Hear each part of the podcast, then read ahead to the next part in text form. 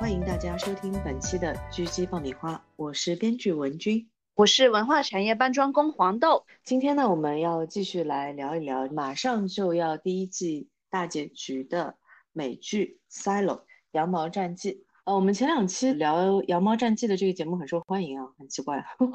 对，可能大家喜欢看我们预测一下走向之类的吧。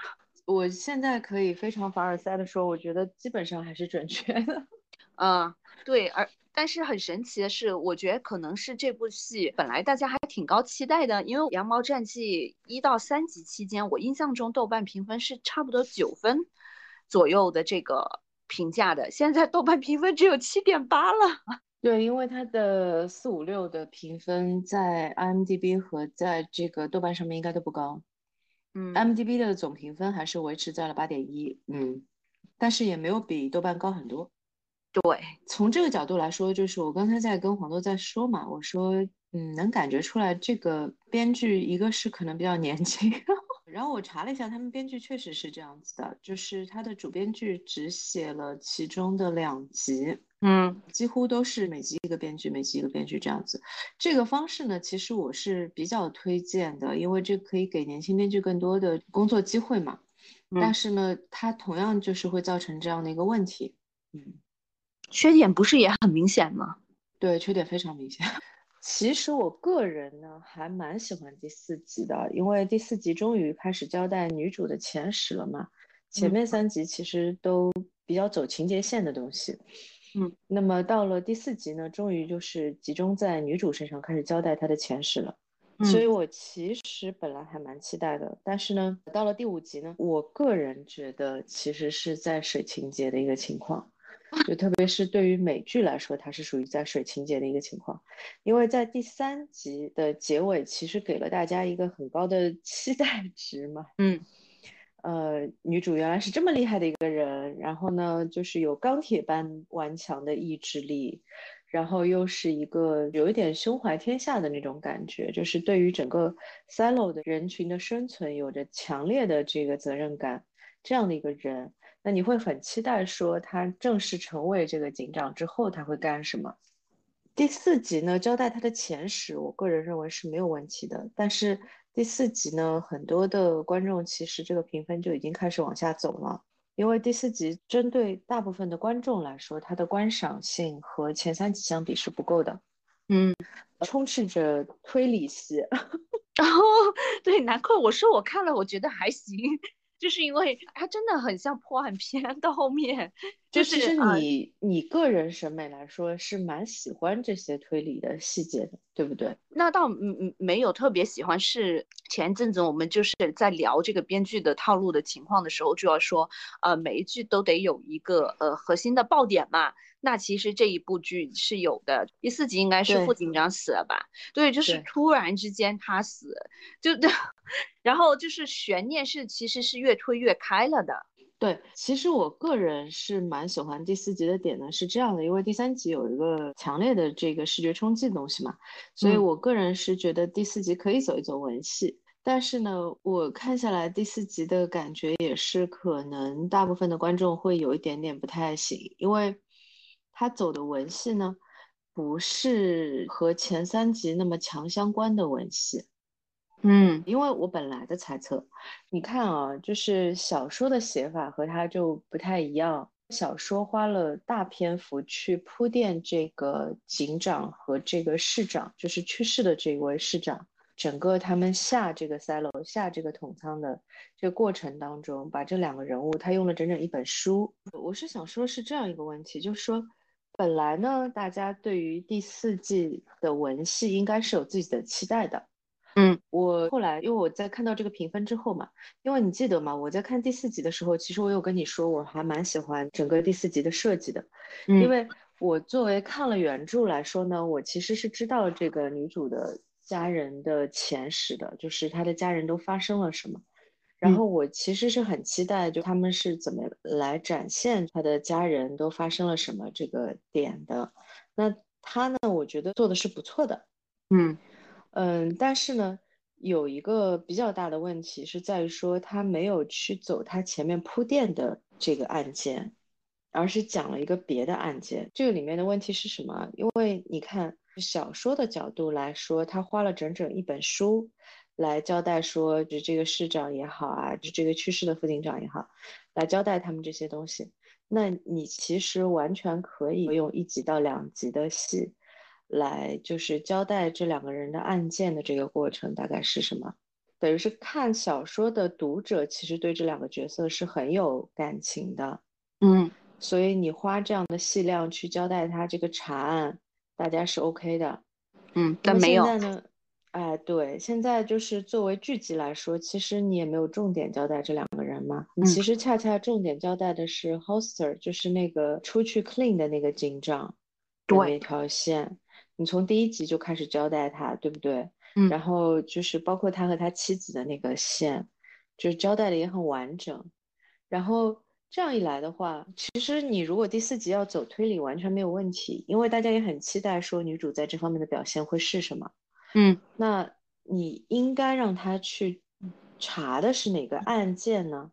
其实应该让他去查的就是那个警长的案件。嗯，出去清洁的那个警长的案件，因为就是观众会更有感受。对，因为大家其实前面看了那么多的铺垫嘛。嗯，那其实观众还是想知道的嘛。那这个警长和他的妻子到底发生了什么？他妻子在外面到底是看到了什么？大家其实是有这样的一个期待的。然后呢，没有对，就没有走这个情节，就等于前面你设计了，而且是花了很大篇幅设计了这样的悬念，后面就没有了。也就是说，其实是人物的比重的分配是应该是严格要把控的，就是谁在主线上，谁就分摊多一些戏份什么的，因为这是观众会会跟着他的感情走的嘛，会会会根据自己对这个人物的了解程度走嘛。是的，其实我觉得观众还是想在后面的情节里面更多看到他们熟悉的这些人。你哪怕走他那个就是死了的那个前男友，应该是 George 吧，是吧？嗯嗯嗯嗯。就是你哪怕是走 George，那也要走就是之前出现过的那些情节，比方说就是 George 和那个警长的那个妻子。呃，他们发现的那个硬盘里面，包括就是说他这个硬盘的下落啊，等等的，就是你其实要有一种衔接感嘛。啊，你不能就直接跳下一趴了嘛。对，那他这个点上呢，其实就是直接跳下一趴，那观众就很奇怪了，感觉是另起一行。嗯，他其实呃后面就是副警长，就是后面被人到他家里杀死那个副警长，呃一直在反复回忆他们两个讲退休是什么情况，其实有点像是说他想硬生生的让观众给他们俩更多共情，是不是？但是我我的感觉就是说，你上次已经出现过了，你为什么这一次还给我出现？对，而且这个编剧要么就是写的剧集类没有那么多。那还有一种可能性是说，编剧本身比较年轻，就以我现在对他的编剧的这个名单的判断，我觉得可能是比较年轻的编剧，就是说他们在这种的点上处理的不是特别有经验，嗯，很多的技巧没有去用。如果是大家都是老编剧，其实你是能看出来的，他在用哪个技巧，就是你其实是知道的。那他的这个。呃，编剧就是明显的就是比较智能，有一些其实是可以用的技巧，但是没有用。嗯，嗯，然后而且就是会有，就像我刚才跟你说的这种写丢了的感觉，前面的铺垫和后面的这个 callback 不对。嗯，他的这个节奏没有踩对。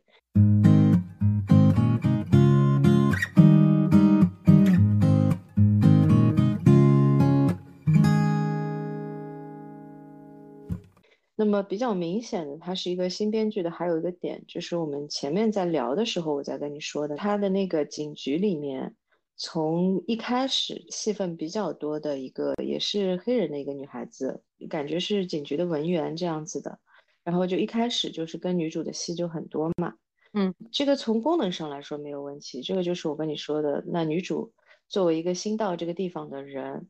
他肯定是需要有这样一个角色来给他讲这个地方的这个规则性的东西的，就是他会需要这种就是信息的传达的这样的一个角色。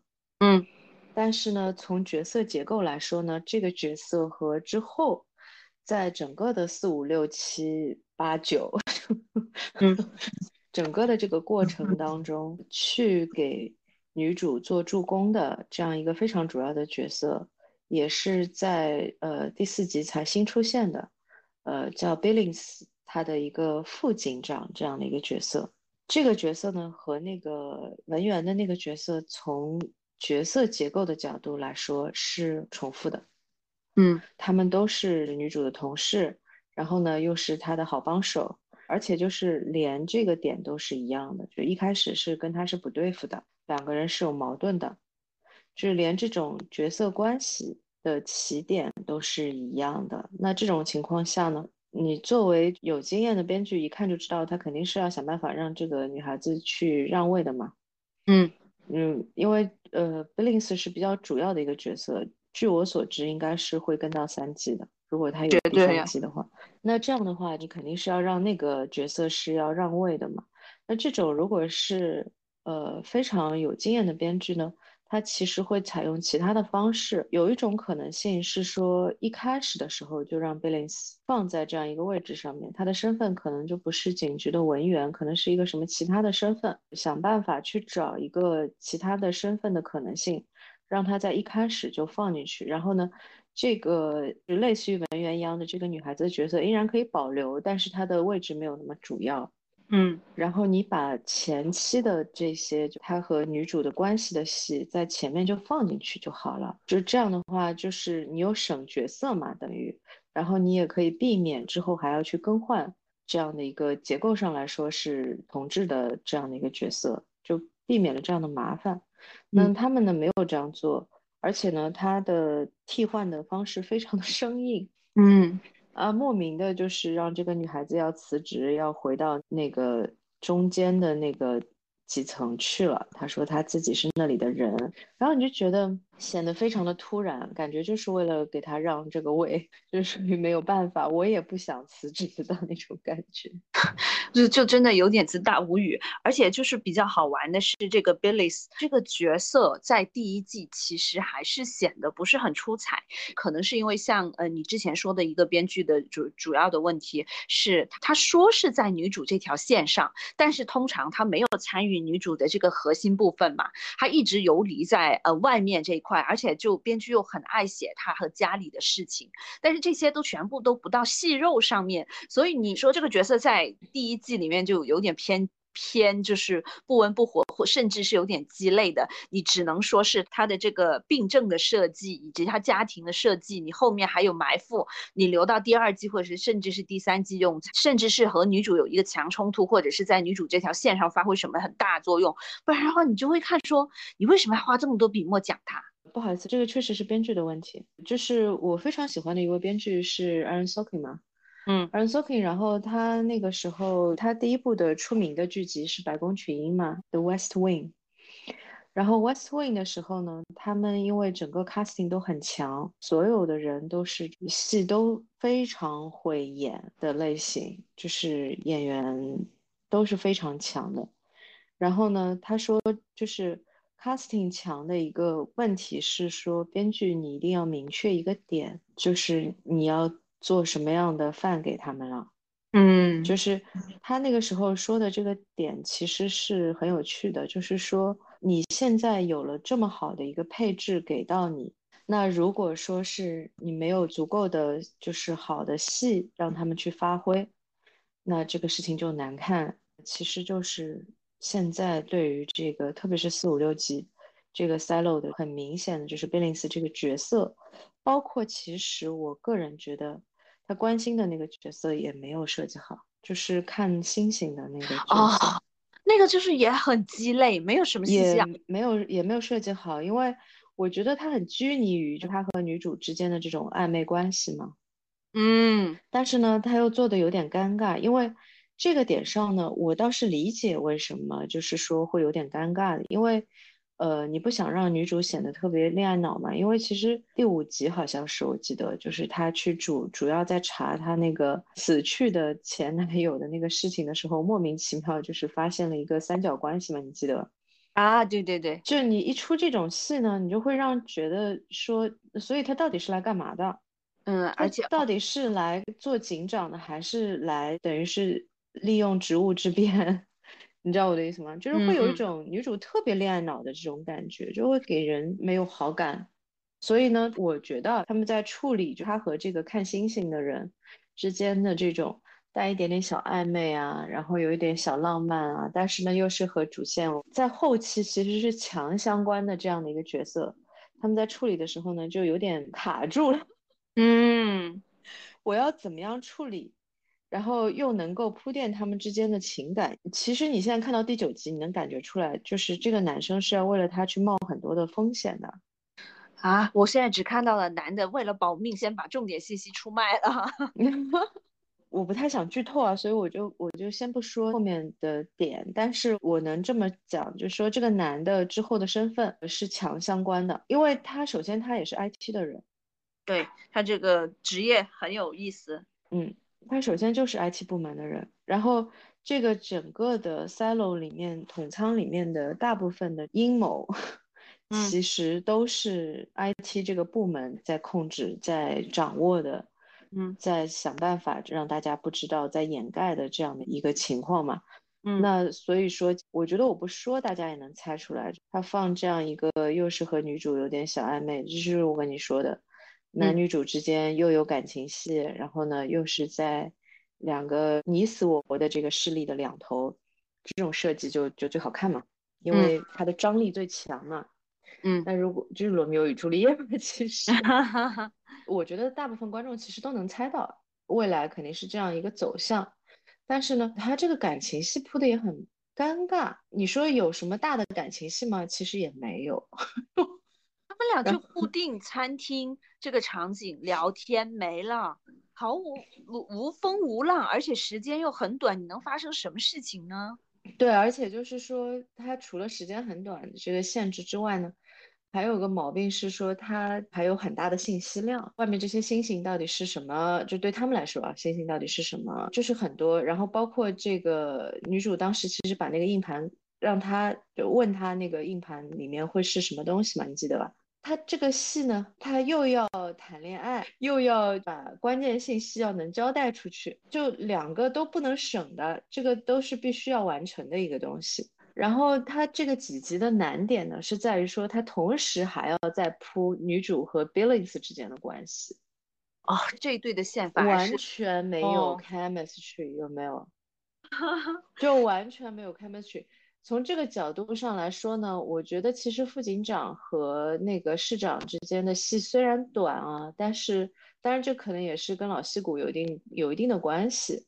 但我觉得 chemistry 这种事情呢，也不好说是不是戏好戏不好，有可能就是真的就就只是个 chemistry 的问题，就是可能这两个演员自己本身就是没有 chemistry，就反正我怎么看下来，女警长和这个副警长之间的关系就是很尴尬，哎，完全不在一条线上，有没有？我觉得这个话让我就是我很不好意思要说出口的点是在于说，我都能看到编剧好努力。他们设计了一个非常完整的结构，让这两个人先是一个互相猜疑的一个状态，因为 Billings 是从 Judicial 来的嘛，他从法律部门来的，等于是现在面上的大反派的原来的手下，对吧？然后派到女主这边来，那么女主怀疑他是来卧底的，这个也很合情合理。那么等于是说两个人这个线，你看得出来，编剧是花了很大的心思设计的。而且故意设计的是，呃，性格和原则或者是想法完全不一样的人，因为一个代表的是我我无视所有规则，一个是每天都在在遵守规则的人。是的，就是这个 Billings，我介绍一下，就是 Billings 是一个 silo 里面的法律，他们有一部法律的名字叫 The Pact，其实是契约的意思，类似于，就是他是那种可以逐字逐句给你背出来的这样的一个人。那女主呢是属于完全不按照规则出牌，所以就是你能够看得到编剧非常努力。哎呀，把我给愁死了！我不想说他们不好，他给这两个角色设计了非常完整的一个结构，从互相猜忌，到慢慢就是互相部分的吐露探究到的这个真相，互相的试探，然后到互相信任，然后再到互相帮助，就它整个就是很完整。但这两个人就是没有 开我 真的愁死了。就是到那个第八集的时候，那个 Billings 去帮他那个逃走的时候，哎呦，我都快愁死了。我跟你说，我看到那个戏，我觉得就是就是好浪费呀。那个本来其实如果这两个人之间的化学反应对的话，其实那个戏蛮好看的。我说实话，那个戏不难看的，就是会有一种就感动的感觉，特别是 Billings 其实冒了很大的风险。嗯，他怎么样去救他这样子？然后那个女主也是非常勇敢，就是为了不要让他去担这个风险，所以是一把把他推开，假装就是自己是是对他使用了武力，然后逃走的啊。这两个人演出来不是这样啊，这两个人演出来就是女主知道他的弱点，立刻就把他给推了，赶紧跑啊！不是啊。演出来是这样，我跟你说，演出来就是这两个人毫无兄弟情，就感觉毫无兄弟情。我就想说，不是女主就是怕他会暴露嘛，因为女主知道他这个问题。就是我先说一下这个细节是什么，就是说，呃，Billings 呢其实是有这个类似于癫痫这样的问题的，就是他的手是会抖的。那么有这样的问题的人其实是不可以从事需要使用武器的工作的。因为你要配枪嘛，那你有这个问题，这不是很很很夸张嘛？嗯，这个说实话，这个也是编剧加的，这个加的点，我说实话，真的加的也不太对，因为这个其实不符合人设，就是这个人是一个如此看重规则，你让他一上来就为了就是说自己想要做警察这个点，就就突然就无视规则了，而且是从小哦，但这是他从小隐瞒的秘密。对啊，你这不就？很虚伪吗，就就很伤人设啊！你口口声声就是你很重视规则，所以其实都是对别人的是吗？就到你自己这里就怎么都可以。他是最大的呃打破规则的人。哎，反正就是你可以看得出来，这群编剧，特别是文戏上面，就是角色的重新设计，就是如果你让他们做个原创这件事情，就真的更加走远了。那他现在不是做个原创，他现在是有一个这个基础的东西在那里的。这样的一个情况下，然后他做成这个样子，他有很多的修改方向。其实说实话，在我看来是有点，唉，一言难尽。呃，不是说你不可以改，你不可以加这些东西。我也理解他为什么要加这些东西，他肯定是要给这个主要角色去埋这些雷嘛。否则的话，他就是整个情节里面一点危机都没有，那他这个观众看什么呢？对吧？这个是可以理解的。但是还是这个问题，你不能伤他的基本人设嘛。他到底是个好人还是个坏人呢？他是个君子还是个小人？内核的东西不能去坏他。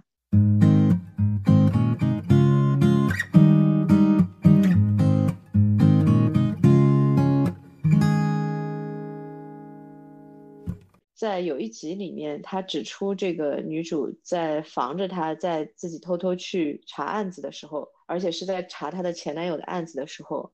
女主是说啊，我也知道你的问题的，就是我也知道你的秘密的意思，就是说她的手是抖的嘛，所以其实你是不能干副警长的。就等于是两个人一个互相威胁的一个状态，就两个人的人设都有点伤。说实话，女主显得无比的恋爱脑，这个事情个人觉得非常大的一个忌讳的问题啊。这个中国的观众也经常就是会 diss 我们这边的一些创作的问题，都是在这种点上。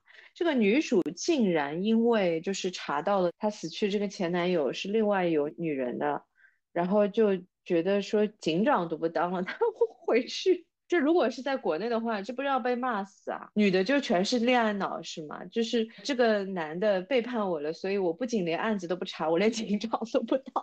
就这种的设定，在我看来就就无比的神奇。就你为什么就不应该用是吧？对你为什么要出这种又很伤人设，然后呢，其实也没有什么信息量。其实那个类似于他前女友的角色，就是主要是为了告诉大家有一本儿童书，所有人看到那本儿童书就会产生对外界的向往，对吧？那个其实是一个什么画册吧，就是一个旅游指南什么的。旅游指南是这样的，因为统仓的。这个就是 silo 的这个存在的时间呢，是大家都已经到了地底了，所以没有人见过地面上的这个形态是什么样的。然后呢，这种在我们看来非常无聊、非常司空见惯的这个旅游指南呢，在他们看来这个是不得了的。哎呦，我突然很想说的是一个关于人类对世界的认知的一个哲学实验的东西。大概的意思就是这样，就是说本来是看不见的人，突然可以看见了，那么的神奇，突破人类认知那种。对，就是突破。认知的。Anyway，反正我我在看这个的时候，感觉就加一条，就是说这个男的其实有跟别的女的有一腿，就是为了写这么一个东西，没必要，没必要，真没必要。就是他又很伤人设，而且是伤女主的人设和他这个前男友这个角色的人设，是两边其实都伤的，没有那么的必要。然后呢，唯一的这一集其实好看的点就是说他们后来的那个监视镜头嘛，嗯，就监视镜头的画面就出现了嘛。嗯，但是呢，其实我我个人觉得也没有那么达到编剧想要的那种哇一下的效果啊。我我没看过原著，我看了之后就是这个监视镜头，原著里面没有这个。啊，就是他这个监视镜头，我觉得铺垫的还可以，就是因为他他四五集的时候都已经告诉你了，就是说我爸以前就是在清洁部的，就有一个呃比较高高一点层级的小孩伤害了我什么的，然后第二天突然间这个小孩和家里人就呃就不知道去哪里了，然后他就觉得下意识说是我爸做的，果然他爸就突然间问他那个人还还在烦你吗？就是这一种，然后结果就是后面你就意识到这个清洁部肯定有什么东。东西，而且它权限还非常大。然后到后面，你真的推开那个清洁部，看发现还是个监视器的时候，啊，我是觉得有惊喜到的。就是我们两个看看后面这几几集的感觉是完全不一样的。就是我看到的可能是看到好的地方，尤其是结合你跟我说的那个编剧的思维的地方，是明显看到他有用到的。也可能他是个新编剧。就是你说的，有很多的人物是需要反复利用，或者是说是尽可能的不要出现那么多的人物，就每一集给你一些新的人，或者是每一集出场除了主角之外，重点在一两个人这里就行了嘛。其实他是有按照这个思维来做的，包括之前他出现的，例如说以前那对警长夫妻遇到的那个给他提示音的老太太，结果发现是那个不就是女主哎前男友的那个姑妈。对吧？这些都，然后那个医生没给前警长夫妻取下节育器的那个医生，最后是女主的爸爸。然后这个是我们之前就猜到的吗？对对对，就是他这个人其实反复利用，利用的还是蛮有效的。这这一点上，而且包括司法部这个，永远他都是说啊，这个是那个 Mayors，就是那个司法部那个女法官的意思什么的。结果你发现这个女法官是一个傀儡。就他这些铺垫还是有铺到实处的，是。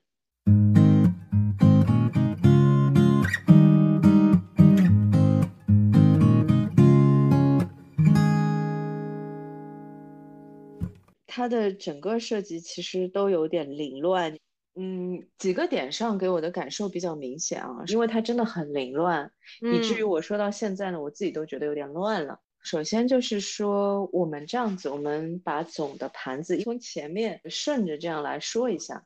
第一集的时候是写了警长决定要出去 clean 了，决定要出去要清洁了。他在这个上班的早晨，自己把自己关在了三号的这个囚室里面，然后告诉他的副手说：“我要出去。”就这句话是他们里面的人绝对不可以讲的嘛？讲了之后你就会出去 clean，然后就会死在外面嘛？那然后呢？第一集和第二集呢，就去回忆了整个的他妻子当年是怎么样会出去 clean 的这个过程。嗯，那么然后他就出去 clean 了之后呢，按照他的遗愿要定这个女主为新的这个警长。从这个点上就推开了一系列的这个阴谋论的这个感觉的情节，包括就是这个警长当时和女主之间是怎么会认识的，是为了查一个案子。这个就是我们刚才说的这个 George 嘛，George 呢是因为和这个警长的妻子一起看了一个硬盘里面的这个内容，等于是被人灭口的。对，那么他们看的这个硬盘的内容上面的名字的标注呢，就是某某某的 cleaning。那么其实现在到第九集已经又出现过了，他们其实已经看到了这个硬盘里面的内容。但是我们还是先不跳着说，我们还是顺着说啊。嗯，然后呢，就是到了第三集的时候，就是女主要决定去做还是不去做这个警长。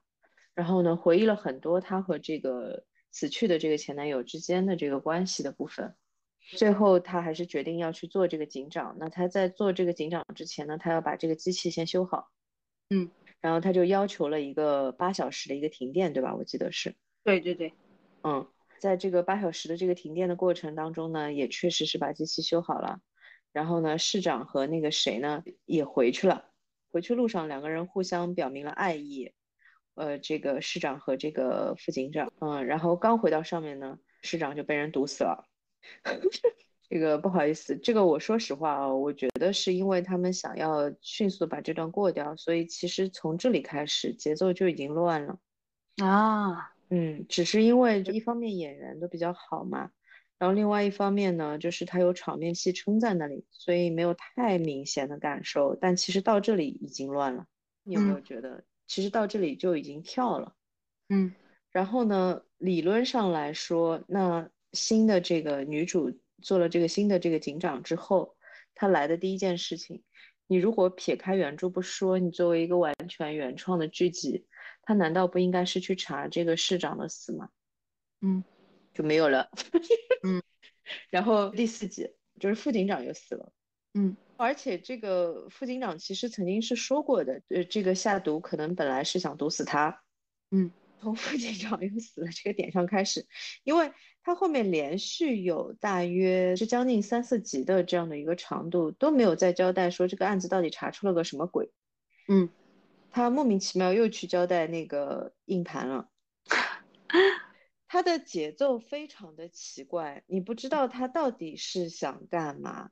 这个点上呢，有部分其实是原著的锅，你记得吗？我跟你说过，其实原著里面是根本就没有交代那个市长啊什么的到底是怎么死的，嗯，就干脆就没有交代，是一直到了整个三本书还是四本书的最后，就是交代说是被那个 judicial 的人干掉的，嗯，这个已经是最最最后了，你知道吗？就中间是没有交代的，所以我觉得他可能部分又是参考的那个就是原作的那个叙事，然后部分呢又是他自己加出来的，最后的呈现呢就有点混乱，唉，所以你看到第四集就已经很混乱，然后第五集莫名其妙又出又出现了那个他的前男友的前女友，嗯，然后你看其实到第五集的时候就已经没有人再提死去的被毒死的这个市长。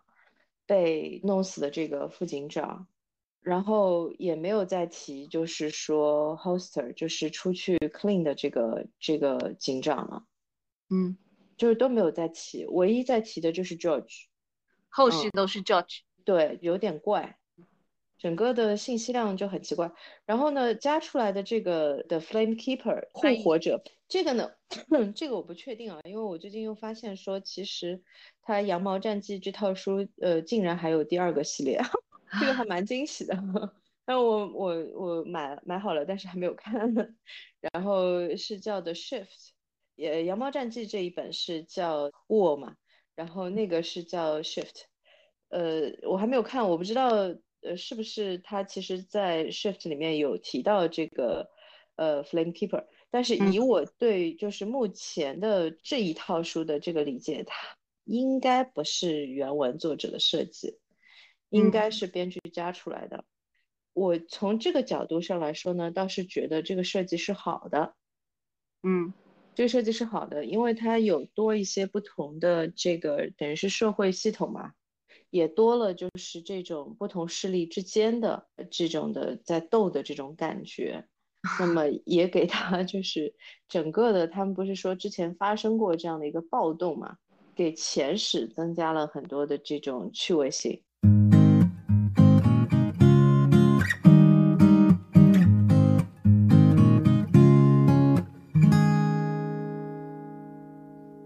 啊，我说一下我为什么判断这个不是原书当中的内容啊？嗯，是因为它的那个生育限制也不是原书当中的内容啊，就是还有监视嘛？你说监护镜头这一块也不是嘛？对。就是我觉得他们这个系列，呃，从就是可看性来说是对的，就是它大幅的增加了镜头的表现力啊，然后从可看性的角度上来说是增加了很多的。但是他的问题就是我刚才跟你说的这个问题，就是很混乱。我觉得他可能是真的内容对他们来说有点多，可能。他其实埋了很多线的，包括他说，嗯他女主的妈妈是跟他说过，是说这个 silo 有两个特别奇怪的点，这个桶仓里面的规规则，第一个就是说是不让装滚轮和电梯的。当时我我记得我们录第一期的时候，我就已经说过，为什么这个鬼地方没有电梯？他就说这是他故意设置的规则。第二就是说不让他装更大的放大镜。所以导致很多人的就是需要那种放大镜、显微镜做了什么手术啊什么的都没有办法解决这个问题嘛。他弟弟也某些程度上是因为就是医学不够发达死了嘛。对，他妈妈那个时候好不容易搞了一台那个显微镜嘛，然后在一个兔子身上先做了一个心脏的那个修复手术嘛。他妈妈当时的期待是说可以拿这个就是给他弟弟做同样的手术嘛，因为他的弟弟也是一样的问题，等于是心脏上面有个洞嘛。嗯，就这个，其实，在新生儿里面还蛮常见的。就是如果你是在正常的医疗条件之下，首先就是很多孩子有这个情况，但是他会自愈，就是他在母体内的时候，其实就是等到你生出来，这个洞已经没有了。嗯，生过孩子的人会比较关心这个事情。那还有一种是说，呃，虽然他没有自愈，但是你在现代的医疗条件之下，其实很轻易可以修复。嗯嗯。它甚至不是不算一个特别大的手术，嗯嗯，这两点来说是他们新加的，还是说原文中就有了呢？新加的啊，果然，它所有的新加的东西，其实你都会有一点点违和感，有没有？你会发现，就是说谁这么认真在打补丁？你有我有感觉他在疯狂打补丁的感觉。对，其实一个就是你刚才说的这个问题，就是感觉解释的有点太明了。就是比方说，为什么不能放电梯啊之类的嘛？嗯，我觉得这个点上也有很很大程度是说，他们对于这种就是宫斗啊，包括就是我觉得是政治上的成熟度的问题。就是什么呢？其实你不呃不装电梯很好解释，因为第一次的暴动说起来就是当 deep 的人发动的嘛。嗯，那你就是让它没有办法快速运行就好了呀。嗯。你就规定说不可以装电梯就好了呀，你就是为了防止它再出现暴动嘛。因为人在顶层，就这个其实和我们古代那些就是说多少户才能有一把菜刀是一个意思的啊，就是不让你有有这么多武器是吧？对，我从装备上就就去掉你能就是发动任何的这种的可能性。嗯，这个它它它相当于是从空间距离上就让你不是它还要特。特地要去解释这种东西，就是要加其他的，就在我们看来有点就是多余，就就变成就是解释的很刻意。嗯，就如果你要从政治层面去解释这个东西，就很容易，有没有？就五户才能有一把菜刀嘛，那你搞什么呢？那你放在统仓里面理解也很好理解，就我不给你电梯。然后它系统运行也蛮有意思的，除了就是我们说的这个监视。呃，之外就是原书中原文的大 boss 应该也是 IT 部门这个主管，对吧？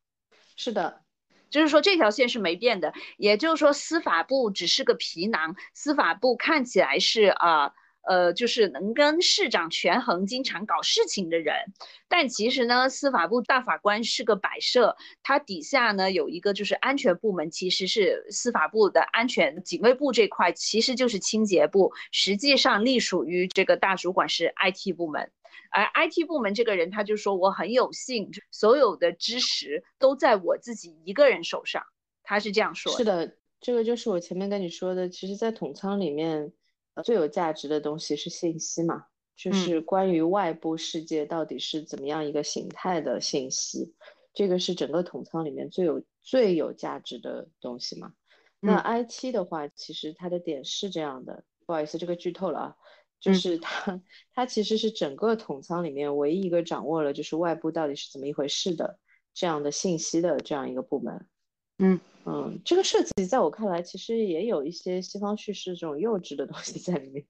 他们会认为说有这样的一组人，然后一代一代传，竟然可以几百年把这样的一个信息封锁掉。我觉得这是幼稚的表现。这种是需要就是说空间和地理隔绝嘛？就只有像 silo 这种会出现这样的问题，就是纯粹的没有。我是说人性啊。我是说人性，我是说这个几百年里面至少会出 就挺多人的，其实 会把这个消息漏出去的，不会这么密不透风，不可能的。我觉得这是完全对于人性的一种幼稚的理解。但是，但是我依然很喜欢他的这个设计啊，所以他如果没有这个设计的话，他整个故事就不成不成立了嘛。嗯嗯，就回到你前面说打补丁这个点。其实呢，他打的这个补丁也有很大程度上，我认为啊，是我刚才说的这种，就是让我感觉会比较幼稚的这种，就对人性的不切实际的设定，就是能有这么几代人经历了几百年，守着这样一个他们都知道的 这样一个秘密啊，这是不可能的。所以就是这个复活者周而复始嘛，就是因为总有一些线索会泄露出来嘛。复活者也是他新加的一个补丁哦，对对对，我说的是原书里面，其实就是关于统仓外面是个什么情况，包括统仓是谁造的这些，其实 IT 这边都有部分的人是知道的。嗯，他居然都能死守秘密，哎，是是在瞎扯什么？怎么可能？开什么玩笑？什么几百年，能有个几十年就已经是个奇迹了。我认为啊，不好意思，我个人意见，我认为就是人性不可能的。那他不是隔个十几二十年或者是多少年就叛乱一次嘛？这叛乱也有可能是跟这个 IT 部门的口风泄露出去也有关。还有一个就是历史遗物的问题啦，历史这种物品什么的，人总是能够根据这些历史物品嘛。他们等于是两边的人，一边呢就在拼命的就是维护这样的一个秘密。嗯，就是说外面到底是怎么样一回事？为什么他们不能出去？是谁造的这个桶仓？然后外面的世界到底是什么样的？有一组人就是以 IT 为首，是在拼命的守护这样的一个秘密嘛？那另外一组人呢，是在和他们做相反的事情，就在努力的。维护这样的信息，就是说，其实外面的世界是什么样的？当年外面的世界是什么样的？其实我从这个点上，我倒是比较理解他们的，因为如果你看到外面的情形是什么样，你肯定想出去。嗯，你看到当年是什么样，你就肯定想出去。你不用看到现在是什么样，你看到当年是什么样，你就已经很想出去了。但是你不是说那个绿水青山的镜头实际上是假的吗？是假的呀。嗯。是假的，虽然觉得有一个巨坑，你知道吗？因为第九集我已经看完了嘛，嗯，然后第十集其实我觉得我不说，现在看过的观众也能猜到了，就是我当时猜的应该大差不差，就是要女主要出去了嘛。那我现在不知道她要怎么填这个坑，我也在想，就是你说一集之内说他是动用所有的人力去给他做好的物料的那个清洁服务是不可能的，我觉得一集体量根本讲不完。不是不是，他光是前半段的信息量他就说不完。对，什么信息啊？就是说，他这个人为什么会死在外面？不是因为外面的那个空气有毒，外面的空气确实有毒，而是因为说他这个防护服是有问题的。嗯，就是他连这个信息，我觉得都来不及说完。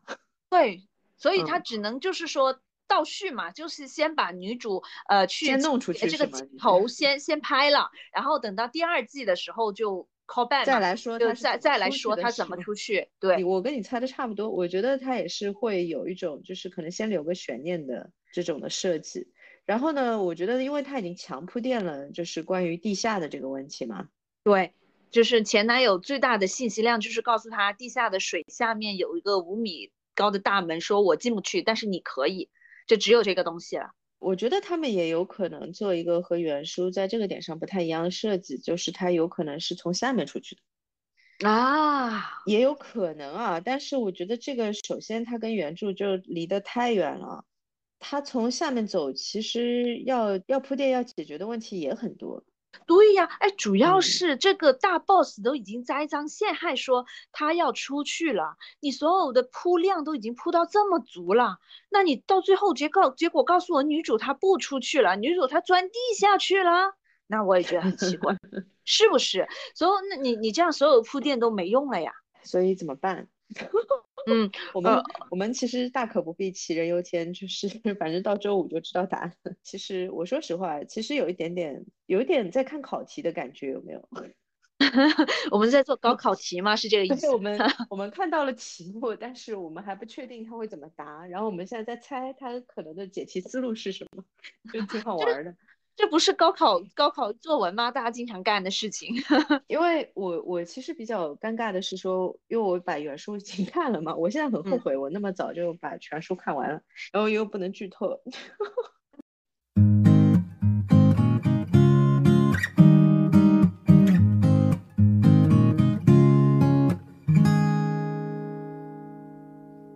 我现在很高兴是我们两个做的这种对比，因为我很高兴我没看原著，虽然说我看了原著一开始一部分嘛，因为我看了之后我很难做一个就纯粹的影视的视角，就纯粹一个新人的视角去看。是的，是的，是的，我觉得就是一个看了一个没看，这个点蛮好的。我们今后都采用这个方式吧。是可以，可以，反正我可以少做很多活。就两个人的视点会很不一样嘛，分析点也会很不一样，就很有趣。然后我还想说的一个点是这样子的，我依然觉得说他肯定是最后一集要让女主出去嘛。这个其实我在第一期聊 Silo 的节目里面其实就已经讲了。嗯，我现在呢觉得他大概率应该还是会忠于原著的，虽然现在看起来的趋势很不像是他要忠于原著的样子。嗯，但是。我依然勇敢的认为他应该是要忠于原著。嗯，那么这个里面就牵涉到另外一个问题，如果他是要忠于原著呢？我觉得大概率盲猜一下啊，两个可能性，一个可能性就是像你说的，就是他到外面了，就是他跳一下叙事的这个时间线，直接是他已经到外面了，然后具体他是怎么样能够安全的到外面的这个情节，他到下一集再讲。这是一个可能性，嗯嗯嗯，但是我个人觉得呢，他也有可能不会交代，就是说外面，嗯，因为外面呢，这个说实话也是蛮贵的，拍起来，嗯，他最有可能是就最后一集停留在就是女主就是即将走出那个舱门的那那一幕，可能这是美剧剧场干的吧？我还是觉得。应该不会。如果到了他要出来 clean 的那个镜头，我觉得会到他生还，就是会到他翻越山坡那个镜头为止。哦，这样你悬念更大嘛？而且就是说他的整个那个状态就跟 host 那个状态又不一样，就跟那个之前死了的那个警长的那个状态就又不一样。那就是三个人可以做对比嘛？就是警长、前警长和前警长老婆，还有他走出去的状态都不一样，这样子可以做对比。对，就是这样的话，你的戏份就没有那么重复嘛。否则的话，就是他的重复还是蛮厉害的。嗯，虽然这个戏某种程度上来说肯定会有重复的部分，因为他一直不停的就是他就这一个场景。嗯。这个我觉得也是编剧的一个难点，其实就是它的场景其实是没有其他的科幻题材，特别是那么的丰富的。嗯，这个点上，我我记得我们之前也说过，就是原书的设定其实更没法看，就是所有的人穿的都是连体裤，记得吧？嗯，你能想象吗？整部剧只有一个造型，这个真的是要救命了。嗯，观众。这个肯定是看不下去的。然后我想说的一个点是这样子，就是首先我个人觉得，如果他让他真的就是按照现在的走走法，他是出了的话，他一定会让他翻越山坡是肯定的。因为翻越山坡这个动作之前也没有人做过，就没有人活着到这个坡的另一头。嗯，所以翻越山坡这个动作肯定是会出现的。再之后就肯定不会了，因为后面拍起来比较贵。哎，为为了保证大家的这个观赏的愉悦程度，我这里也就不剧透了，因为我是知道他翻越山坡以后发生了什么。那么还有一个点呢，就是说，我觉得他还是会用到 Down Deep 的这一群人对他的这个帮助的。我觉得这个帮助的这个点还是会用的。然后还有一个点就是说，这个地下的这个设计，因为地下的这个设计是个新的。嗯，这个也是原书的这个里面没有的，就他做了这样一个地下的设计。这个其实就是一个可能是文字工作者对另外一个文字工作 工作者这种敏感度。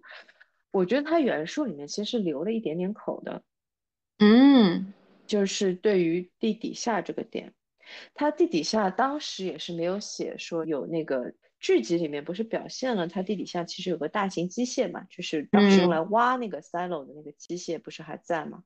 对，它原书里面是没有的，没有，直接就是下面就是那个地了，就是 earth，就是应该怎么说地球了。然后他们当 deep 的那群人，就是除了就是水循环系统之外，就是负责那个水循环系统之外，还有就是挖矿。嗯。这个应该在剧集里面也算还算明显，对吧？嗯，就是他要把地底下的那个就是矿藏的那个热能动力的部分，就是挖出来，然后提炼出来，然后供应整个 silo 嘛。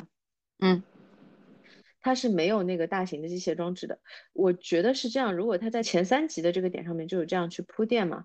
嗯，包括就有这么大的一个戏量都在铺垫说 George 给他留的那个线索嘛。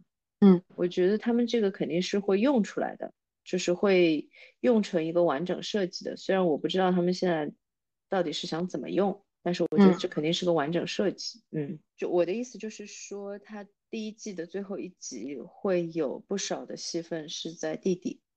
嗯嗯，应该会有。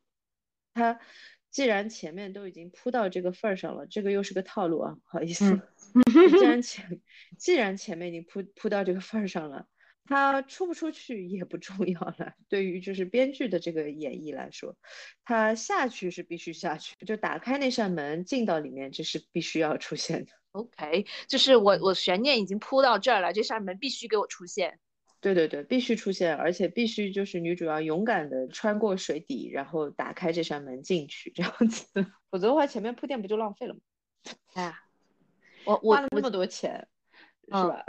花了那么多的，就是细量，然后铺垫个这么东西。我一直在想，就是说他其实梦境中是，呃，那个被囚禁在那个医疗室的老太太一直在强调的海洋，她一直想感受海洋这一点，会不会第二季什么的再出现？我一直在想，说他现在就是感觉是攒着钱拍第二部，还是怎样？从第四集到第九集，我没见什么大场面，没有。对，这个就是我跟你说的，我觉得他是前面花钱花狠了嘛。嗯，我觉得是一二三有点划痕了，然后第四集出来还没有那么明显，因为第四集本来就应该是文戏多嘛。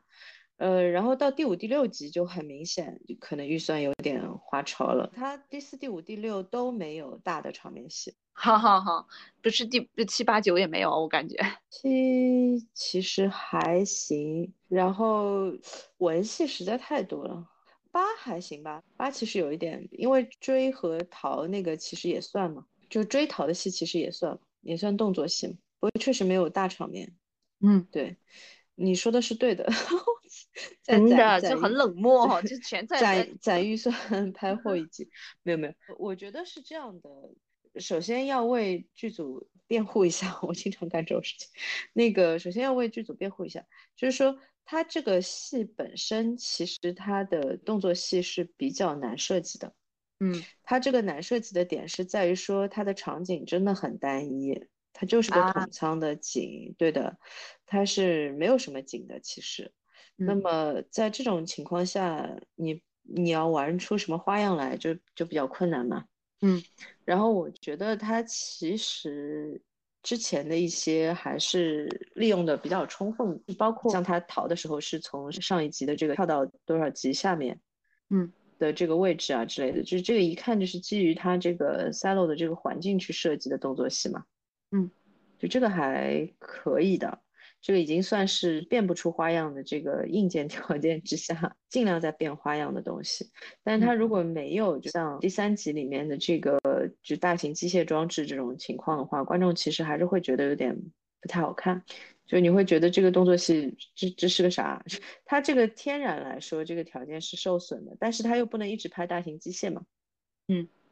但是这个也是我不理解的一个点，就是如果他一样要加这些东西啊，他一样要加复活者啊，他一样要加这些新的这些信息量的戏，其实有部分的信息量是可以做成动作戏的。我不知道是因为太贵了还是因为什么，因为完全可以放一点点回忆戏，而且就是那个是主编剧本身他是有写动作片的这个经验的嘛，嗯。嗯，所以我其实，在那个点上不是很理解，就是他为什么没有直接放当年的情节？当年的那个暴动发生了什么，而且那一集的名字就叫 Hannah 嘛，Hannah 是那个女主的妈妈嘛。其实，在我看来，完全可以放当年女主的妈妈有没有参与啊，等等。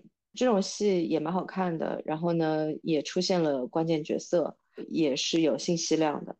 嗯，包括可能当年他们还不止这一本书，可能还有其他的这些他们保留下来的这些重要资料啊什么的，有一些可以发挥的东西。他没有，但是对，我不确定是什么问题，可能是说真的拍起来有点贵，因为我不是他们那边的制片嘛，所以我不知道这个当中的难点到底是什么。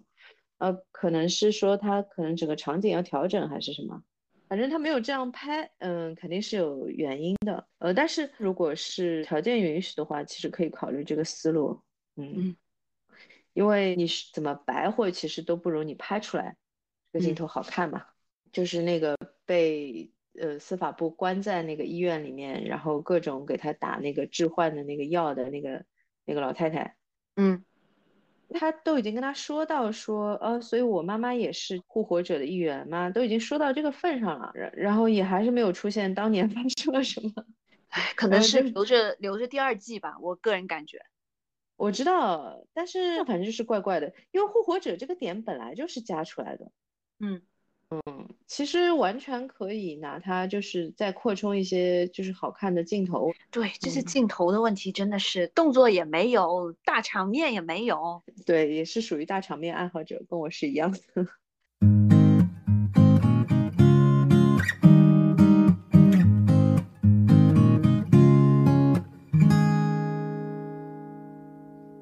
哦，对，你说他要搞什么宫斗啊什么的，啊，你你或者是搞这些什么心计啊、大 boss 揭秘啊这种，打不过我们中国人的。点上，其实这个点上其实就要谈到我其实前面就想说的另外一个可以作为参参照的一个项目，呃，就是基地啊，因为基地也是超难改的，基地的难点呢跟其他的书的难点还不太一样，基地它是个编年史的写法。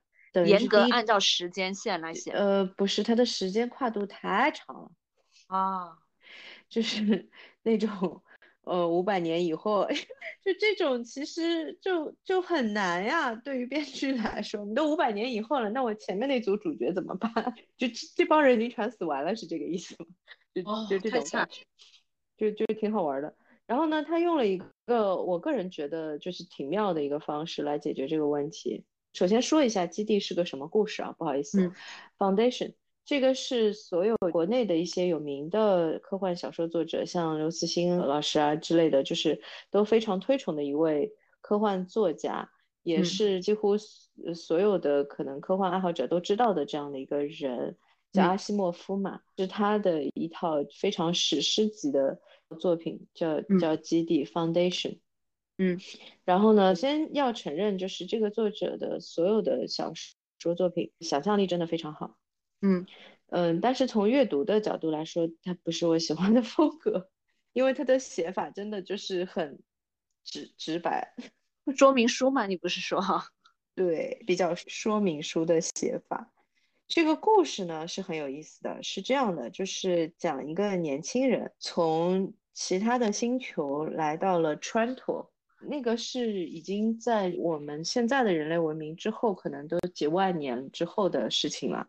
然后人类已经分分布在不同的星球上面，呃，在生活了。然后呢，它有一个类似于首都一样的这样的星球，它的名字叫川陀。然后这个年轻人呢，去到川陀是因为说他赢了一个数学竞赛。结果呢，他去的第一天，那个要给他颁奖的这个很有名的这个数学家就跟他说，说自己马上就要被抓了，叫他来呢，其实也是设计好的，为了说让他和自己一起完成这件事情。就开头其实很吸引人，就让人觉得非常的有这种阴谋感。就我也没有想到第二部已经五百年以后了。很不错啊！我在看的时候，其实还觉得哇，基地的第一集其实也是严格按照这个故事的叙事来拍的，但是可能就是也是为了我不知道政治正确，反正把那个主要的这个男主就是这个学生改成了一个黑人女性，从一个白人男性改成了一个黑人女性。那这个对于我们来说也不重要啊，大概的一个走向就是这样子。他呢是一个可以用一套系统来预测未来的这样的一个数学家。他的这样的一个系统呢，就是叫心理史学，就是呃 psychohistory。然后他有这样的一个系统是可以预测未来的。他预测到的未来呢，非常的黑暗，帝国会在多少年之内就灭亡，然后整个人类世界就会进入毁灭性的荒芜的一个状态，黑暗期会蔓延，就是多少万年这样子，然后再回到原始社会，再慢慢开始。嗯，然后他给出的解决方案呢，是说让他带着一组人到银河系比较边缘的一个星球去保留火种。建立这样一个基地，保留火种，就是把人类的文明，就是我们的什么数学啊、语文啊、文字啊，所有的这些东西保留下来，就做成一个类似于图书馆这样的一个系统。这样子的话呢，在这个灭亡的情形出现之后，人类的火种依然被保留了，这样它的黑暗的时间就不会有那么长。设定是不是听着很吸引人？有没有？是，是，嗯，那不是 Silo 吗？不好意思，我笑。笑成狗了，我错了。你你说的对，我觉得很多的后来的一些科幻作品的创作，确实也是受到了他的这种灵感的这种启发。但是 Silo 的设计又不太一样。Silo 一开始的建立原因，这个我们在节目结束之后，我可以给你剧透一下，跟这个基地的真的不太一样。然后也很符合美国社会的现实。我是不是把你的这个好奇心又吊起来了？我待会儿跟你讲。然后，所以他就去建立这样一个基地嘛，大概是这样一个故事。那作为这样一个作者的作品，它难改的地方就是在这里嘛。首先，这个是这本书从出版到现在第一次有这样的一个改编。那我觉得其实整组的这个编剧从这个角度来说做得非常好，就是他们解决了几个大的问题。呃，首先就是说角色更替的问题，嗯，因为你是不能进行这么大的角色更替的，你必须是让 观众第一集看到的角色要能够至少活到第一季的结束吧，对吧？你不能说我一季之内所有的主 主要角色都换掉，所以他做了一个是常规设定，另外一个我个人觉得是非常精妙的一个设定，一个常规设定是什么呢？呃，整个的宇宙旅行的这个规则的东西，就是你在宇宙旅行的时候，人是处于一个昏迷状态的。嗯，那么在这种深度睡眠的这种情况之下呢，你的呃人体是会被冷冻起来的啊，他的年龄就是不会有增长的。那这个中间还特地就是用了一个角色来交代，就是他其实已经几百岁了。嗯，但他看起来就是三十多岁，因为他是一个类似于宇宙镖局这样子，嗯，他帮人家运输宇宙当中不同的这个星球之间，他常年就是干这个活的。他把一个星球的货物运到另外一个星球，再运到另外一个星球这样子，他是做这样的生意的。那这是一个常规设定，其实这个我们在一些其他的作品里面也经常有看到嘛。嗯，那另外一个设计呢，我个人觉得就非常精妙了。那个是，是它这个帝国是有一个帝王的嘛？嗯，那这个帝王你总不能让他整天宇宙旅行了，对吧？那你要如何保持他这个帝王的演员不更换呢？嗯，他用了一个我个人非常喜欢的一个设计，他是这样的，他设计出了一个非常有西方的呃宗教痕迹的 一个点。它是一个类似于呃三位一体的一个状态。啊，呃，对，它这个帝王呢是不生孩子的，嗯，它的帝王和帝王之间的权力交接是这样，他永远是克隆自己，但是呢，他是同时有三个人，一个是在十几岁的年纪。另外一个是在壮年，还有一个是在老年，可能是在五六十岁这样子。这个就是他的老一辈的帝王和新一辈的帝王要接近交接的状态，就是他已经进入老年了。然后也就是说，他每个克隆体的生存的长度是有规定的，它是保留了其中的一任 emperor 的那个 DNA，然后呢，就是严格克隆复制。我每一次呢，都是由三个人共同来经营这个帝国。每次有一个死去，就再重新有一个婴儿诞生，这样就保证了演员不会 替换。但是呢，我想说的是，这个其实是恰恰是我非常喜欢他的，其中有一集就是在讲说他的这个有一个老年马上要到期限和这个新的婴儿的诞生，嗯，这一集给我的印象是最好的。我记得是第三集，这个完全是编剧另外设计出来的，就是为了解决我刚才说的那个问题。我其实从这个角度来说，我很喜欢编剧玩这些和时间线有关的东西啊，嗯，然后，嗯，但是这个设计又是尤其有趣的，就我非常的喜欢第三集的点是在于什么呢？它其实甚至于就是有一点上升到哲学层面的东西了嘛。它里面有一段非常有意思的对话，那个 Brother Dusk 马上就要准备 要离开了了。然后他在他离开的前一天晚上的半夜，他睡不着，他走到那个地下室。他们每一任的这个三个人呢，都是由一个机器人，由一个 AI 辅佐长大的。然后他就看到那坐在那个婴儿的那个培养皿的外面，那个培养皿不吓人的，就是有点像一个大的，我们去海洋水族馆看到那种大的水缸，嗯，然后里面有一个就还很可爱的宝宝嘛。然后就看到那个 AI，那个是个女的，长得就是还蛮美的。然后她坐在那里，她在给那个宝宝唱歌。那个老者就说：“哇，说看着自己出生是一件很奇怪的事情啊。”然后他说：“我从来没有听过这首歌，还是说我已经听过了，只是我不记得。”哇，你觉得那段戏真的是绝了，你知道吗？就就好像穿越回去到自己出生那天。这个设计完全是新的，不是它原书当中的东西。但是我觉得它给了一个上升到哲学层面的东西。对比一下《Silo》，对比一下那个《羊毛毡》，就是改编的上册是什么？上中下册是什么？呃，中是不是改编这种经典作品或者是经典 IP 的中册？就是中做到中间程度的，是不是就是严格复刻它？Silo 其实算中间程度，因为 Silo 它也有它的难点，就是它能改编到这个程度呢，我觉得算是中策，就是基本上完全按照原文来做，没有任何的大的失误，所有的看点都有保留，都有呈现，呃，人物关系也不难看，做了一些收束或者是做了一些扩张，设计了一些好看的新的角色，那这个其实已经是中策了。就是很不容易了，我觉得其实像 Silo 就是差不多是这个水平的。下册呢，你们可能都没有听过了，已经。呃，国内甜宠剧不是经常干下册嘛，就是啊，人物关系改的稀巴烂。呃，有一些不太成功的下册，基本上就是属于这个问题，就是说你把观众想看的部分改丢了啊，这个是。很明显的，其实改编的这个问题最大的点，完全是踩在这个点上。第一就是，如果是原著粉，他是不是原著粉友好？呃，我们马上就要看到《三体》的表现了哈，看看是不是下册哈。以现在听到的一些传闻来看，真的是下册。就就如果真的是汪淼都不在。对，这就是你，你相当于把这么多的这么一个重要的主角线都已经砍掉了，你有点子厉害啊！是不是下册就到时候看哈？如果是的话，那我们也是不介意开几期节目好好骂一骂的。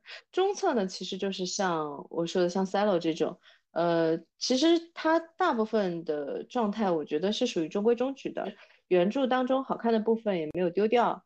呃，然后呢，也加了新的悬念的部分，也加了一些，就为了解决它的原著一些影视改编不友好的，嗯，这些细节。那么其实上册呢，呃，你也能感觉出来，其实在我看来，就是像 Foundation 这种这个三位一体，在我看来是非常精妙的。就像我看下来的感觉，其实觉得 Foundation 的这个改编，它应该是编剧本身对于神学、对于哲学的。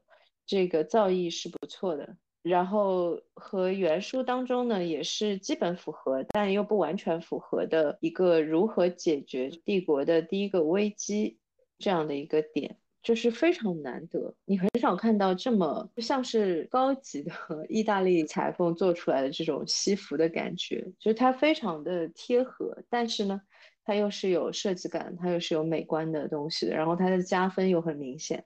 就是版型、裁剪以及用料都非常讲究。同时呢，它也没有牺牲功能性的东西，因为我觉得是它的可看性依然是非常重要的。这个是为什么《Silo》从第四集开始，它的评分一直有点问题嘛？你如果在这么大程度的去牺牲它的可看性，其实观众是会有一点不开心的。嗯。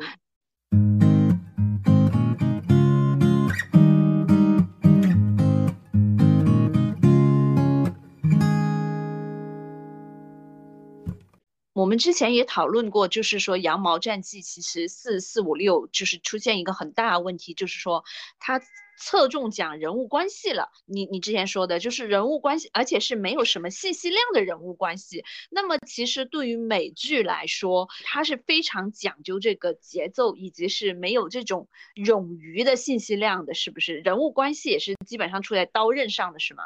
呃，是的，它其实没有能够做到它的情节设计是多功能，因为它其实第三集就是这样嘛，就是你为什么会觉得第三集特别好看，其实就是这个点，它是一个多功能的一个情节设计，它又有可看性，它又有功能性。就女主的这个角色其实它是正式的亮相嘛，就是她的性格啊，她的技能啊，就是介绍的非常详细。包括整个呃 Silo 的这些当 Deep 的这个人的之间的这个关系，也是铺垫的不错的。就整体来说，其实第三集的这个兼顾就做得非常好。但是从第四集开始，有稍微有一点拉垮。其实，嗯，但是呢不算特别差，因为我觉得确实原著的基础不错，然后编剧呢也是非常努力。我觉得。可能这个也是给我感觉他编剧比较年轻的一个点。Foundation 的编剧明显给我感觉整个编剧团队都非常的老辣。哎，我不得不说，《羊毛战记》既然是年轻编剧的出品，那有没有可能他这种瑕疵是通过就是老编剧或者是剧本编辑这一种给他妙手回春改回来呢？这个不太可能，因为这个当中还有一个问题，就是所有的编剧都要面对的一个问题啊。有的时候也不是说你能不能做这样的设计，年轻编剧面临。的其他压力是说，可能制片方都不会同意你去做这样大的程度的修改，又是那个时间就是金钱。但是有年纪的编剧就可以，因为他会担心你如果做这么重大的修改，那你的年龄又是不够的，你资历又是不够的，就是你之前做这样的修改的案例去判断你的能力到底行不行，那他就很怕出问题。啊，那他就很有可能还是希望你还是尽量忠于原著吧，因为他原著也不差嘛。嗯，就 foundation 看得出来，肯定是有年纪的人做的，因为你要去做说服工作来说，它都是个大的说服工作可能。然后我觉得就是制片方包括平台方，可能当时在选择编剧的时候就不会考虑年轻编剧，因为 foundation 的难度非常大。嗯，这个就是我跟你说的，他这么多年都没有做改编嘛，这么多年的一部小说从来没有做过影视改编，而且他在做改编的时候，其实就是我刚才说的那些难点嘛，嗯，这是他必须要面对的问题，因为阿西莫夫是一个非常有想象力的作者。但是他是一个不擅长写角色啊，不擅长写这些角色之间的矛盾冲突的，因为他的写法本身就不具体的，嗯，甚至剧情也没有那么强可看性，是吗？那其实就是给我看个说明书，呃，就是未来世界是这样的。他经常给我一个感觉，就是我在看某一个游戏的世界观啊。游戏策划就给老板展示一下。他写了一个就是波澜壮阔的一个世界观，这个世界观里面要发生什么呢？这个其实可以再商量的。嗯，啊，那就是给老板打报告嘛。也不是，他比那个还是要强很多。他又抽象又具体，你知道吗？所以 就是你记得我那个时候跟你说的最后的问题那个短的小说的那个故事吗？嗯，他的大部分故事就是这样。你说他完全没有角色吗？也不是，他总归会有那么一。两个角色，他其实也没有很重视这些角色，那这些角色基本上就属于无父母、无子无女，主要是通过人物的口来说，传达他自己想要表达的东西。是的，然后他所有的角色其实都是功能性角色，他的笔下是不存在非功能性角色的。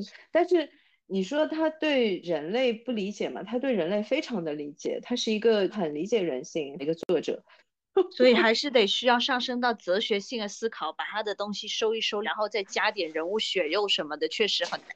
是的，你要把它铺开，但是呢，你又要是先能够从内核上理解他想干什么，这个其实是改编的人最难的一个点，因为你要去理解这样的一个作者，这个说实话比理解《羊毛战记》要难得多。因为另外一方面来说，《羊毛战记》的作者还活着嘛，你要作者拿出来问一下就行，是吧？是的，就是好的改编，就是永远都是这个问题，就你首先要理解原作的意图是什么。也就是说，他最初的写作的目的，他的想要给到的读者的表达是什么？他希望读者接收到的信息是什么？才能够在这个基础上面再去做这样的发挥，就这种的发挥的结果的良好的可能性就会比较大。对，但是你要你要理解基地这个，其实真的是蛮难的。那就是说，对于这种重大改编来说，可能那个编剧。叠加导演可能就是那个关键人物，就是你得找到真的刚刚好，是真的懂这个对的人，你这个项目可能启动才有效果。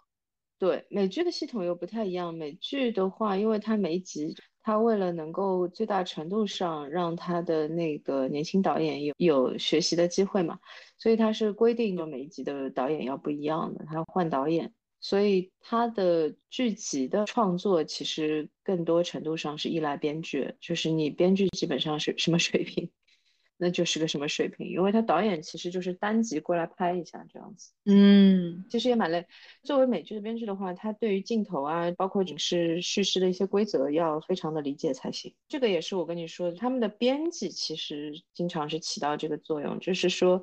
他在编剧和这个制片方之间、平台方之间去做这样的一个沟通工作，他要能够理解说编剧的表达的点是在什么地方，只有哪些东西其实是可以修改的，完全没有问题；有哪些东西是最好不要修改的。那有哪些点上是说可能可以改，但是可能不是制片方想要的那个方向。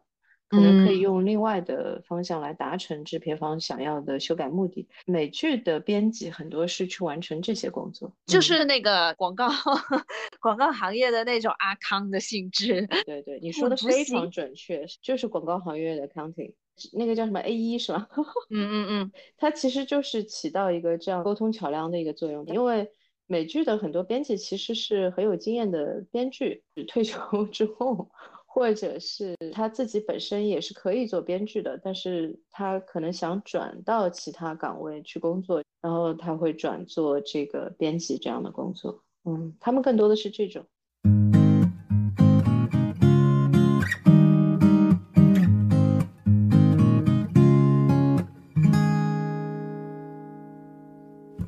其实，如果大家对 Foundation 感兴趣的话，也可以关注一下我们节目，因为 Foundation 第二季七月份就要播了，然后我们到时候也会开一期节目来聊一下 Foundation。然后 Silo 这个点上，反正就是本周五就会播第一季的最后一集，我觉得大家也可以跟我们一起。来看一看，看看我们猜的到底对不对？这个其实还蛮有意思的，我也想看看我到底猜对了多少，猜错了多少。暂时其实猜对的比例还蛮高的，有没有？而且是我真的是已经想说，他最后一集已经没有什么噱头了，在我这里就是他的感觉大场面也不不会花在最后一集，就最后一集可能就草草收尾。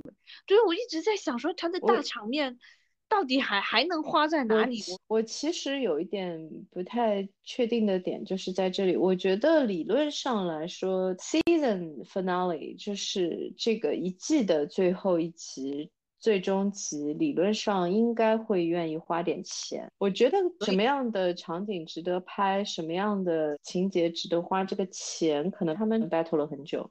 啊，难道他是要走我歌剧导演的那个理论吗？我有个歌剧导演的朋友跟我说，他之前接了个项目的开头和中间都稀巴烂，但是他力挽狂澜，就是想说为了给观众加深印象，他是中后部开始疯狂的给他加东西，加东西就做得很好嘛，花里胡哨且且让观众很嗨嘛。然后就是说说观众最后只会记得后半部分，真的这个话也对，因为很少有人记得你。开篇怎么样的？你开篇肯定是最好就能够眼前一亮。那他现在开篇已经做到了眼前一亮了嘛？其实财阀家的小儿子也是这个问题嘛，那个小小姐们也是这个问题嘛。嗯，他就是开头很好看嘛，结果就中间不太行，然后被人骂的要死，然后其实结尾结的还可以。嗯，对对，我觉得观众最不能忍受好像是烂尾耶。对你还不如就开头就烂了，我已经知道是个什么情况了。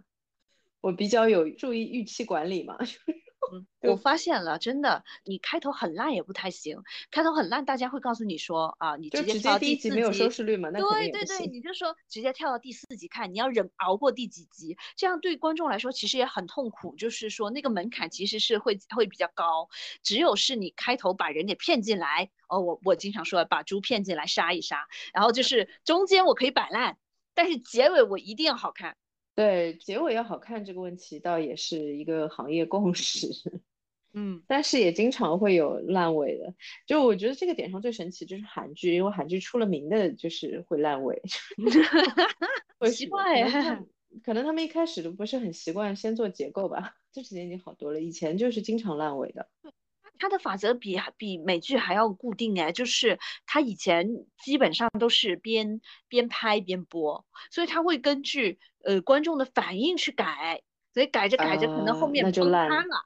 对，这是一个其一。第二是十六集法则嘛，他们就固定韩剧就只有十六集，那你就是开头必须得把观众骗进来，你开头就已经动尽了所有脑汁，然后中间为了收视率，你可能今天就是那个制片方就跟我说，嗯，最最近收视率有点疲软哈，我们最近的这一集必须给我涨，就是感觉就是留了很，因为是编，我懂了，就是力气中间都用完了。是吗？对，我就就觉得很有可能是这样，到了结尾的时候已经没有力气再可以用了，就是就是这么可爱吗？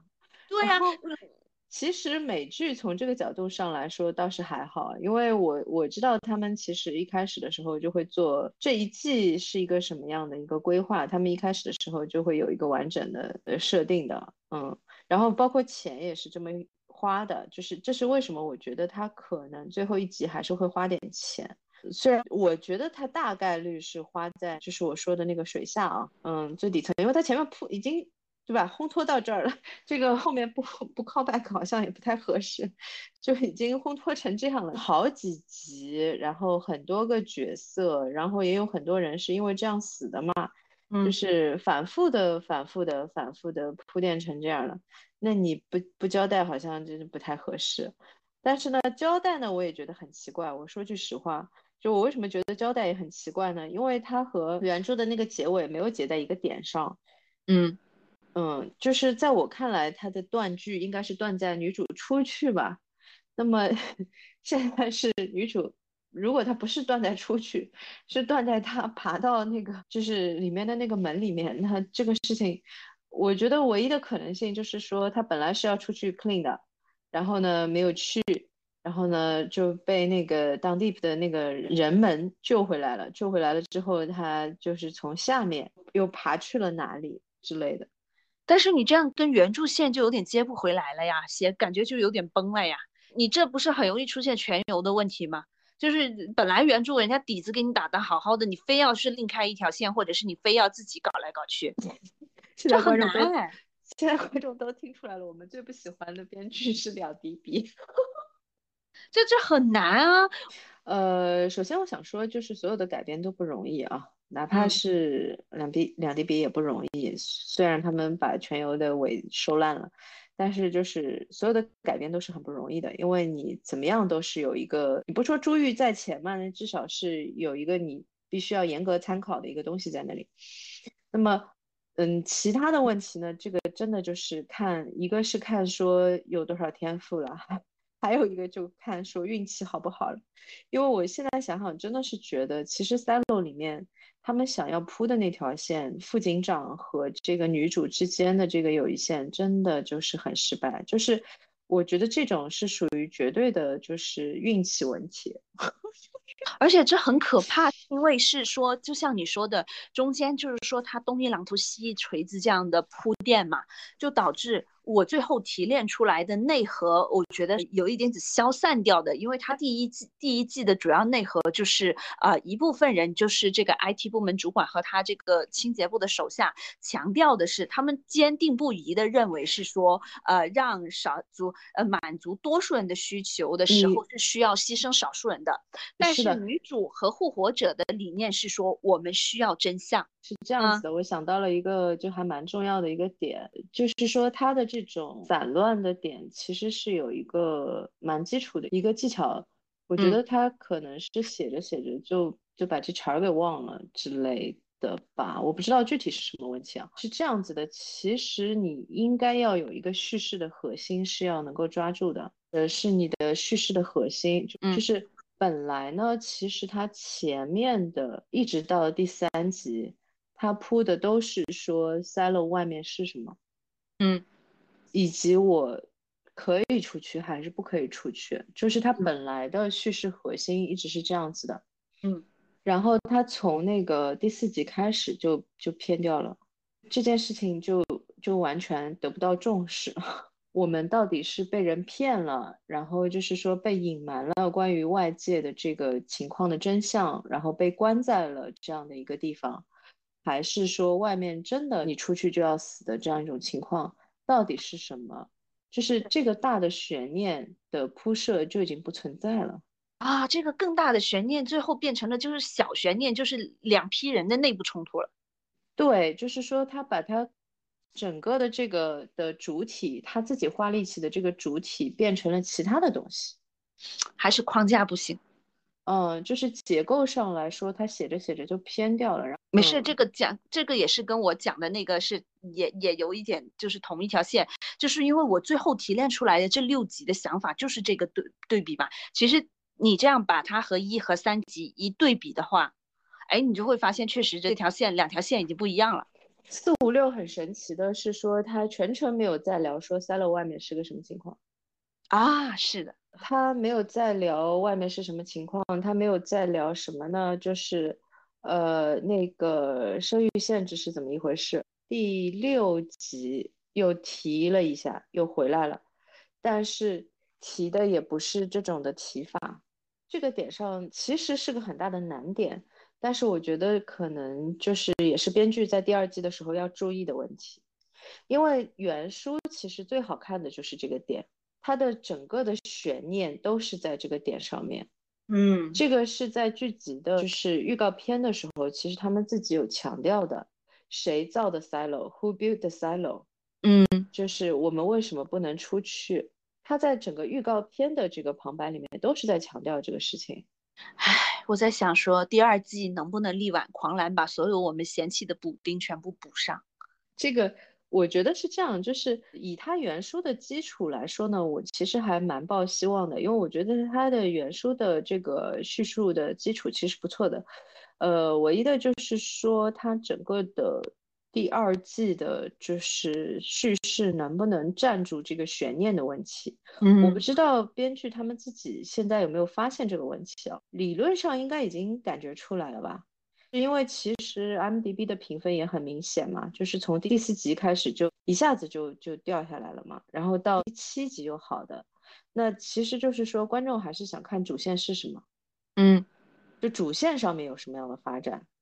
我觉得他哪怕是把那个 IT 其实掌握了很多就关于外面的形态的这种信息说出来，都是会比他现在的这个铺垫要好看的。嗯。唉，你就先设立一个阴谋论的建立的这个对象嘛，因为他现在的方式真的很奇怪，包括就是说最后 IT 的那个人来抓女主，你也不知道是为什么，就是所有的就权是就是限什么一个硬的都乱了。盘嘛，就是因为他拿到了一个硬盘嘛，那作为观众来说很茫然，因为我作为一个看过原著的，我当然知道硬盘里面是什么，那嗯如果是没有看过原著的观众，那观众也很茫然，那个硬盘到底怎么了？这个不是一个我们现在的语境之下的一个 common sense 吗？就我们是不知道这个东西到底有什么违规性的，它里面到底有什么不可以看的点的嘛？嗯非法持有历史遗物嘛，只能这样说嘛。对，其实它当然就是能够表现出外界的一个真相了，就是嗯你说到底其实都知道是什么，但是还是这个问题，然后你也没有在强调说外外界这个真真相为什么不能让人知道，为什么有人猜到了就要死之类的，就是这些点上都没有强调的前提之下，然后你就突然给出了一个硬盘，然后呢也没有说这个硬盘里面是什么。就是等到说的时候呢，其实大家已经忘记 掉，就是就是所以有点茫然。但是整体上我觉得水平还是可以的，我觉得还是可以的。然后我其实还蛮期待，呃，一个是 Foundation 的第二季的到来，另外一个是我想看看《三体》到底是 拍成了一个什么样子。我觉得我们可以把这三个到时候也放在，或者是把那个 Foundation 和《三体》放在一起聊一聊也可以。因为都属于比较大的 IP 的一个改编嘛，嗯，就是还是科幻，对，还是比较尊重这些编剧的，因为就是呃原著都是几十万上百万的文字，就是 我作为一个读者看这种书是非常快乐的，但是你作为一个编剧看到这么多的物料，然后自己要着手去改编，可能就要晕过去了。呃，是，其实改编的难度很大程度上也有可能是这个点。就是你也不想对不起原作者嘛，嗯，而且是命题作文啊，这种就是呃命题作文是肯定的，我们大部分编剧遇到的都是命题作文，编编剧嗯几乎没有遇到过完全不是命题作文的作文，完了更像广告行业了，都是客户出来一个委托，然后你去干，你说的对，是的呀，就是这样，嗯，好的，那我们今天的节目要不就先到这里，嗯。嗯。我们后面再看一下，呃，看我们是先聊基地呢，还是先聊三体，或者聊一些原创？先聊基地吧。你 先聊原创吗？可以，也也有一些，反正我们有很多个坑没填，随缘吧。好的，那今天就先这样，谢谢大家的收听，下期再见，拜拜，拜拜。